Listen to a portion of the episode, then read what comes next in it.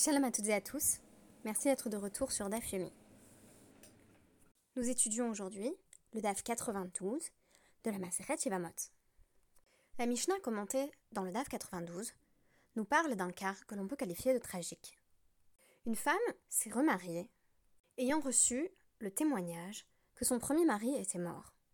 Le témoin qui lui a annoncé la nouvelle passe par le Beddin, Beddin qui va ensuite valider son remariage. Jusqu'ici, pas de problème. C'est sans compter sur la réapparition du premier mari. Notre témoin unique avait-il menti? S'était-il trompé? Peu importe. La conséquence est la même. Cette femme, qui s'est remariée de la sorte, doit quitter son deuxième mari, mais également obtenir un guet du premier. Les enfants de l'un comme de l'autre risquent d'être considérés comme mamzerim, c'est-à-dire comme des enfants illégitimes. Une autre question est posée par la Mishnah, celle de savoir qui doit endosser la responsabilité. La manifestation de cette responsabilité n'est autre que la nécessité d'apporter un sacrifice. Il s'agit d'un khatat, d'une offrande expiatoire, qui manifeste le fait qu'il y a eu une erreur dont on est responsable. De deux choses l'une. Soit c'est le beddin qui s'est trompé, auquel cas le beddin doit présenter un bœuf, pour faire expier la faute qui a consisté à faire fauter la communauté, ou ici une personne individuelle. Mais si on estime que la responsabilité était du côté de la femme, elle doit apporter une chèvre ou une brebis femelle.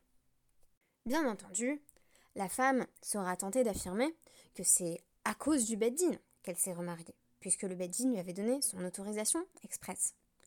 Mais le beddin dira que c'est à cause du mensonge du témoin unique que la décision a été rendue de façon erronée. On peut parler ici de dilution des responsabilités.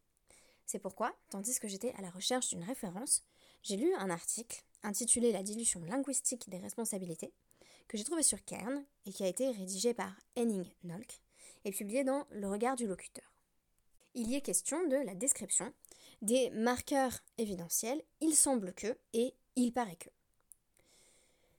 Henning Nolk commence par constater que, sauf indication contraire, toute assertion est censée s'appuyer sur l'évidence que possède le locuteur. C'est-à-dire que le locuteur se porte garant de ce qu'il dit.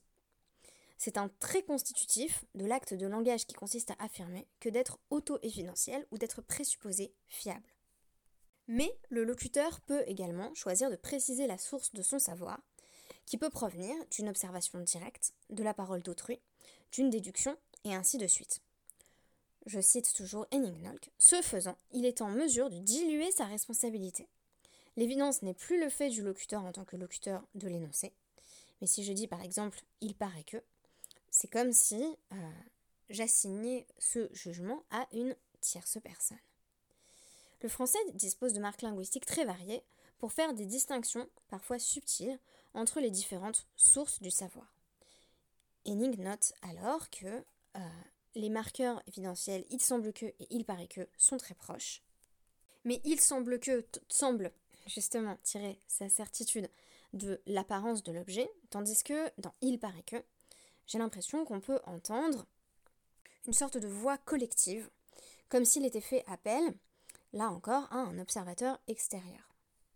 Il paraît que serait l'équivalent de j'ai entendu d'autres personnes dire que, tandis que il semble que serait peut-être plus objectif et plus ancré dans la forme de l'objet lui-même. Mais ce qui est intéressant, c'est que à travers notre langage, et ici il s'agit de il semble que, il paraît que, mais on pourrait donner d'autres exemples comme l'emploi du conditionnel, on va en quelque sorte diluer notre responsabilité dans la certitude de l'énoncé qu'on est en train de formuler. Je me suis rendu compte que c'est quelque chose que je fais beaucoup aussi. C'est-à-dire j'ai tendance à rajouter euh, euh, des, marqueurs euh, comme ça par exemple, on pourrait dire que, euh, qui est plus ou moins explétif, c'est-à-dire que sert à peu près à rien, euh, à part justement à diluer ma responsabilité quand j'avance une idée qui me semble peut-être un peu trop hardie. Donc on pourrait dire que si je l'enlève de ma phrase, ma phrase est toujours intacte, c'est-à-dire elle est cohérente. Mais elle me permet de diluer ma responsabilité dans ce que j'affirme et euh, de diminuer finalement la fiabilité ou le caractère auto-évidentiel de ce que j'avance. Dans notre cas de femme qui s'est remariée, la question est aussi celle de la fiabilité de la source. La femme pouvait-elle croire à la fiabilité du beddin et par conséquent être en confiance quand celui-ci lui a permis de se remarier? Or, si elle est pleinement innocente en la matière, on peut comprendre qu'elle ait besoin de divorcer de son premier et de son deuxième mari, mais on ne peut pas comprendre qu'on lui demande d'apporter un sacrifice expiatoire. Ou bien, est-ce euh, la femme ou peut-être cet autre témoin peu précautionneux qui devrait assumer la responsabilité de leur erreur Ça va précisément être la question. Dans la Mishnah, on avait appris qu'une femme qui s'est mariée à travers le témoignage d'un témoin validé par le Beddin et qui faisait face au retour de son mari était ptoura, était dispensée d'apporter un korban. Parce que c'est le korban qui doit apporter le khatat et pas elle. Après tout, elle n'a fait que suivre leur avis. Au début de notre DAF, nous apprenons l'avis de Zehiri, qui est qu'en réalité, la halakha ne va pas comme la Mishnah. C'est un cas qui doit toujours attirer notre attention et nous surprendre, puisqu'il est rare que euh, la décision la soit tranchée en désaccord explicite avec la Mishnah. En effet, selon Zehiri, on tranche comme Tane Bemidrasha, ceux qui ont étudié au Beth Midrash, et qui affirment qu'il y a deux catégories euh, qui peuvent euh, désigner une décision du Beddin. Donc, cette décision du Beddin peut être ce qu'on appelle une Hora'a, et une Hora'a, c'est un décret. Donc, le décret s'il est injustifié, euh, si le Beddin euh, s'est trompé pour des raisons internes, alors il y a la nécessité pour ce Beddin d'apporter un sacrifice. Tandis que si c'est simplement un ta'out, ta'out désigne une, erreur, alors il n'y a pas de nécessité pour le Beddin euh, de présenter un khatat, un sacrifice expiatoire. L'exemple qui est donné ici, l'analogie, n'est autre que Shabbat. Donc s'il y a un Beddin qui a décrété euh, que c'était désormais Motsé Shabbat, donc c'était la nuit, et que toute la communauté a transgressé Shabbat, puis euh, tout le monde se rend compte que en, réalité la nuit n'était pas tombée, mais il y avait simplement beaucoup de nuages, et on voit le soleil reparaître. Bah il a encore Shabbat. Voici que toute la communauté, individuellement, va devoir apporter son propre khatat. Et pas le Beddin. Le Beddin a ici commis une erreur, mais qui n'était en rien liée à sa responsabilité. On parle donc de taout. Étrangement, c'est quand il y a clairement une erreur, euh, et donc qu'on parle de taout, qu'il n'y a pas de nécessité pour le Beddin d'assumer sa responsabilité. Par opposition à un décret, ou Hora'a, où là, pour le coup, le Beddin devrait assumer les conséquences de son décret. Rav Nachman va aller contre Zehiri, en disant qu'il y a plutôt un problème de Hora'a. En effet, de manière générale, on ne croit pas le témoignage d'un seul témoin. Ici, c'est pourtant le cas. On avait à cœur de vouloir libérer le plus de femmes agounotes possible. Avec les conséquences que l'on sait, si par hasard on a libéré une femme agouna qui s'est remariée avec son mari reparé, là c'est la catastrophe. On a déjà parlé de ce phénomène à travers notre étude des DAPIM 88 et 89. Donc, si c'est le Beddin qui renverse les lois habituelles du témoignage et institue qu'on va croire même un témoin, euh, alors on est dans une situation de hora'a. C'est-à-dire que euh, ce n'est pas le témoin en lui-même qui a fait une erreur, c'est le Beddin qui a créé un système dans lequel on croyait ce témoin. Donc le Beddin est responsable. Vous voyez qu'il va y avoir une situation de dilution de la responsabilité, parce que euh, si on est dans une situation de hora, alors le Beddin a affirmé ok on suit un témoin, donc même si ce témoin ment, ça reste le Beddin qui a validé ce témoin. Alors que si on est dans une situation de taout, le Bedin peut s'en rapporter à ce témoin en disant c'est pas moi qui ai fait une erreur, c'est ce témoin qui m'a dit n'importe quoi. Auquel cas, pas de nécessité d'apporter un khatat. Rava va venir au secours de Zehiri dans la suite de la Gemara, en affirmant que c'est bien le cas qu'on a ici un taout et non un euh, hora'a, un décret. En effet, quelque chose dans le mécanisme de la hora'a, du décret, est inamovible. Par exemple, l'exemple qui est donné dans la Gemara. Si le Beddin affirme que euh, il y a euh, donc euh, un certain, certaines catégories de, de, de, de, graisse animale ou de, de sang qui est permis, donc autorisé à la consommation. et ensuite, le Beddin publie un autre décret en affirmant que c'est désormais interdit de le consommer. Puis un troisième décret présentant une raison, un argument assez faible qui le permettrait de nouveau on ne suivrait pas l'avis du Beddin. Les substances que nous avons mentionnées, donc graisse ou sang, demeureraient tout à fait interdites. De même, ici, euh, le cas qui est évoqué par la Guémara est le suivant. On a un premier témoin qui arrive et qui dit Le mari est mort. Le Beddin dit Très bien, elle peut se remarier. Arrive une paire de témoins cette fois-ci qui disent Non, non, en réalité, il est toujours en vie. Alors, le Beddin va devoir revenir sur sa décision et affirmer qu'il lui est interdit de se remarier. Mais la Guémara affirme également qu'en cas euh, d'apparition d'un quatrième témoin qui affirme à son tour que le mari est mort, le Beddin euh, irait de nouveau dans le sens d'autoriser cette femme à se remarier. Or, cela serait impossible si leur jugement avait relevé d'un décret ou hora. C'est-à-dire que dans la hora, il y a quelque chose de figé. Une fois qu'on a interdit quelque chose, on ne peut plus euh, le réautoriser sans raison suffisante. Or ici, on a deux témoins contre deux témoins. Donc il n'y a rien qui, véritablement euh, suffise à faire euh, porter le chapeau au beddin en cas de réapparition du mari. Et c'est ce qu'on appelle ta'out, c'est-à-dire que finalement, pour le beddin, invoquer le fait qu'il y a eu une erreur due au témoignage, lui permet de euh, s'exonérer de ses propres responsabilités vis-à-vis du khatat, c'est-à-dire qu'il n'y a pas de sacrifice expiatoire à apporter.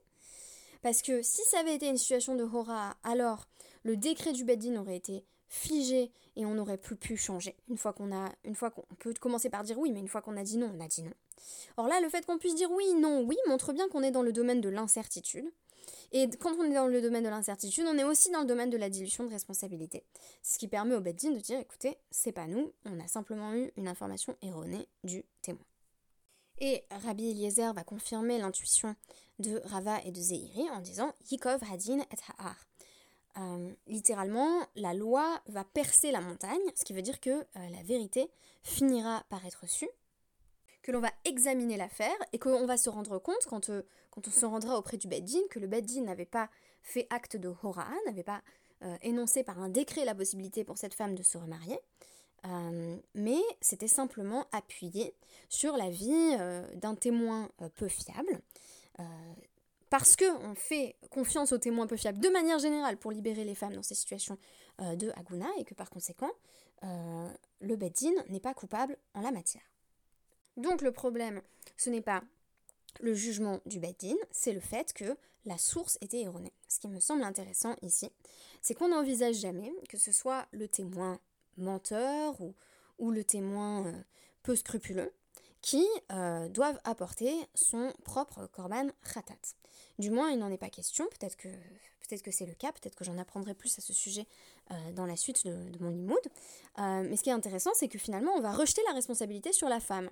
Mais en, quelque sorte, il y, a, euh, il y a anomalie dans la, dans la dilution de la responsabilité.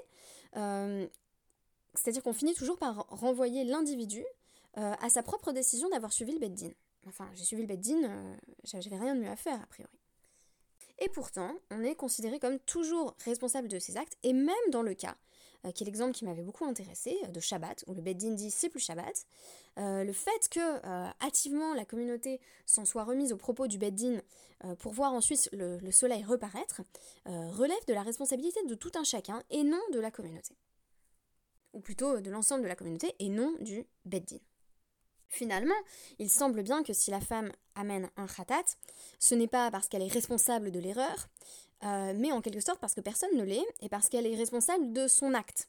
Sinon, de sa décision d'avoir cru le Beddin, elle est responsable du fait qu'elle a eu une relation interdite avec l'homme avec lequel elle s'est remariée alors que son premier mari était encore vivant, ce qui constitue une forme d'adultère. C'est pour cela qu'elle amène un khatat. Mais en quelque sorte, la vraie responsabilité n'est nulle part elle est reportée sur ce premier témoin, qui euh, a lui-même apporté un témoignage peu fiable ou mensonger, et qui ne verra pas de conséquences, du moins dans la nécessité d'apporter un sacrifice. Si je devais tirer des leçons de cet enseignement, qui a quelque chose de fort déconcertant, parce que on a l'impression que dans bien des situations, c'est finalement la femme qui s'est retrouvée adultère euh, contre son plein gré qui euh, doit faire face aux nombreuses conséquences négatives, je dirais que ça m'enseigne que de manière générale, j'ai tendance, par exemple, en matière de cache-route, à me dire bah, c'est sur une liste, donc c'est bon, sur une liste consistoriale. Après tout, il faut bien faire confiance à quelqu'un. Et ça, c'est l'autre problème. Si je voulais être l'avocat du diable face à, tout ce raisonnement euh, de taout, de taout du beddin, c'est que, mais comment je peux faire confiance à un beddin s'il y a une possibilité de taout qui implique que peut-être mes enfants vont être mamzerim Enfin, il faut vraiment être sûr, sûr, sûr de la fiabilité du témoignage. Donc, on peut pas simplement s'en remettre dans les mains de plus érudits que soi, euh, de plus savants que soi, pour euh, les décisions du quotidien. On peut pas simplement dire euh, j'ai lu sur les bons plans cachers que, euh, que c'est cachère et donc je dois cesser de me poser des questions. Et je dis ça tout en ayant parfaitement conscience que c'est quelque chose que je fais. C'est-à-dire que quand on m'a dit, euh, pour peu que ce soit une, source à laquelle je fais un petit peu confiance ou, même parfois je l'ai lu en ligne, je vois quelque chose est autorisé, je me dis bon ben c'est autorisé. je donnerai un dernier exemple d'un moment où ça me dessert. J'utilise beaucoup pour la halakha un site qui s'appelle Alachipedia, qui est en anglais et donc qui présente des synthèses halachiques. Et à chaque fois, il y a marqué euh, bah, la source avec une note. Et souvent, pour peu que j'ai vu euh, Shulchan ben, je me dis c'est pas la peine d'aller vérifier dans Shulchan euh, j'ai plus de facilité encore avec l'anglais qu'avec l'hébreu, donc ça doit être vrai. Et ben là, je me dis avec cette idée que euh, on, est toujours responsable individuellement de ce que l'on fait, euh, je me demande si ça n'invite pas à moins se reposer sur des autorités, à, moins se reposer sur qui en sait plus que soi, en se disant simplement, bah, oh, bah après tout, euh, euh, si c'est le bedin qui se trompe ou si c'est mon rave qui se trompe, bah, c'est lui qui portera ma faute. Non, non, en réalité, c'est moi qui vais porter ma faute et les responsabilités de mon choix. Donc voilà, ça semble un peu déroutant et ça place une responsabilité immense sur les épaules de l'individu. Mais c'est malgré tout une idée qui me semble intéressante et qui mérite d'être approfondie. Merci beaucoup et à demain.